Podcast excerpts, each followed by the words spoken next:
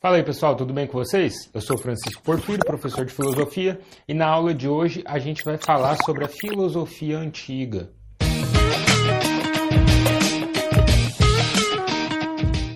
Pessoal, antes da gente começar aqui nossa aula, já vou deixar um recadinho para vocês aí. Pode se inscrever no nosso canal, clica no sininho aí também para receber notificações sobre os nossos vídeos. Mas então vamos lá. É, vamos começar falando sobre as origens da filosofia. Pessoal, a origem da filosofia, né, pelo menos do que a gente conhece hoje como filosofia ocidental, eu digo isso porque já existia uma produção filosófica oriental e existem teorias que devem que dizem que devem se considerar essa filosofia desenvolvida ali, principalmente na China, né, parte também na Índia, no Egito, é, como o início de tudo. A maioria dos pensadores, dos historiadores da filosofia ocidentais, né, da filosofia acadêmica, desconsideram, desprezam esse período. Né? Mas aqui, para a gente, por enquanto, vamos falar dessa origem lá na Grécia, que se deu há mais ou menos 2.600 anos atrás, né, na região da Jônia. Olha só esse mapinha aqui. É, quando eu digo Grécia, né, quando a gente fala em Grécia, é complicado você pensar no que é a Grécia hoje. Né? Se a gente for reparar bem aqui, a região da Jônia, ela fica num local, essa regiãozinha que aparece em amarelo no mapa, ela fica em um local onde hoje é a Turquia. Por quê? Porque o Império Grego ele tinha se espalhado ali pelo, né, pelo Mar Mediterrâneo, pelo Mar Egeu, então e até por parte ali da Península Itálica. Então a gente não tem uma referência muito certa do que seria a Grécia né, naquela época, se a gente pensar a Grécia de hoje.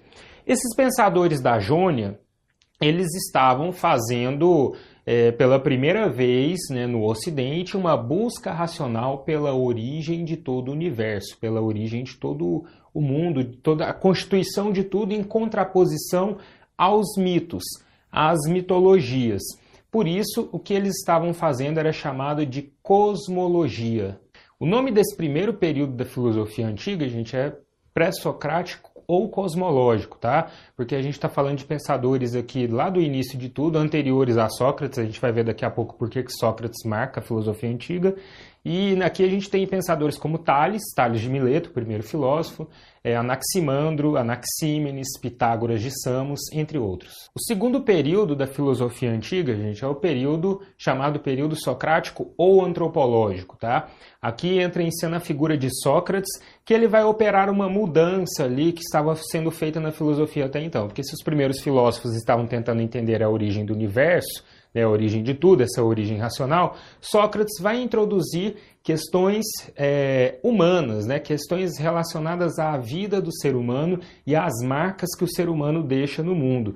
Portanto, há uma mudança completa de foco aqui, né, aquele foco que antes estava na entender a origem de tudo, agora é entender o que o ser humano fez a partir desse universo, tá?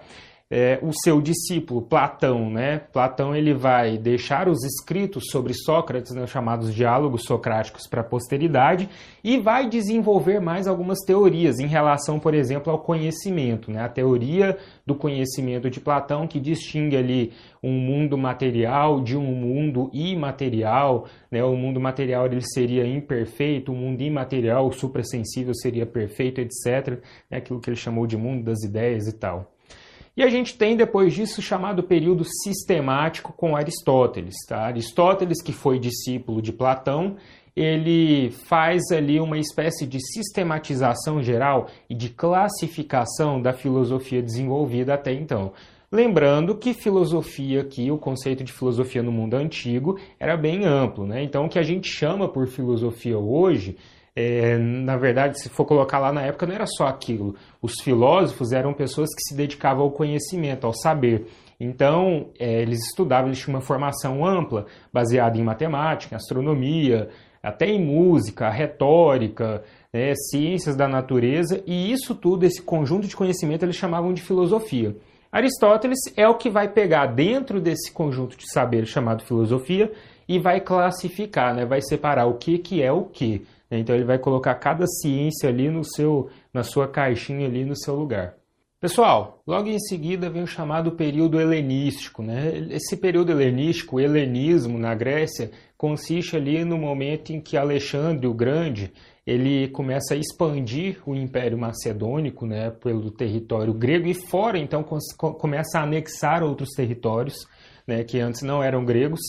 E nisso tem um movimento de, de levar a cultura helenística, né, aquela cultura é, cosmopolita grega, a outras partes. Esse período, a filosofia a produção filosófica ela se passa, né, ela passa a se preocupar com, uma, com doutrinas de vida, com doutrinas voltadas para o bem viver, né, como seria uma vida plena, uma vida feliz, etc. Então, nesse período que a gente vê são pensadores que eles não estão preocupados com questões relacionadas simplesmente ao conhecimento, né, ou a um conceito, ou a origem de tudo, mas questões práticas, questões do cotidiano. Bom, entre esses filósofos helenistas ou helenísticos, né, nós temos, por exemplo, os epicuristas, liderados ali por Epicuro, né, que vai falar de uma manutenção da vida através daquilo que, daquilo que é mais básico, né, sem recorrer à fama, à honraria, etc. Nós temos os estoicos, né, uma corrente ali que vai ser primeiramente desenvolvida pelo Zenão, que tem características epicuristas muito fortes. E esse Zenão que a gente está falando aqui é o Zenão de sítio, tá? É importante diferenciar ele do Zenão de Eleia, que era discípulo de Parmênides de Eleia. São pensadores, são figuras diferentes.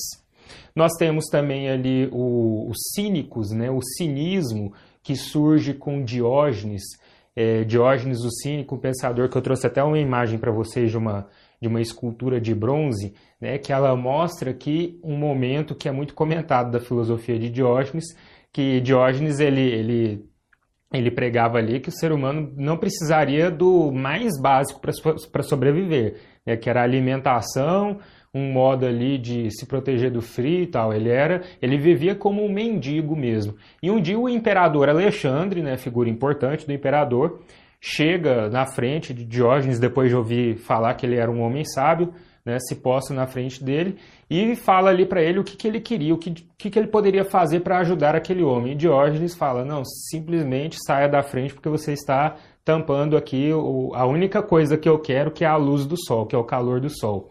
Então, uma, uma figura ali bem emblemática desse período.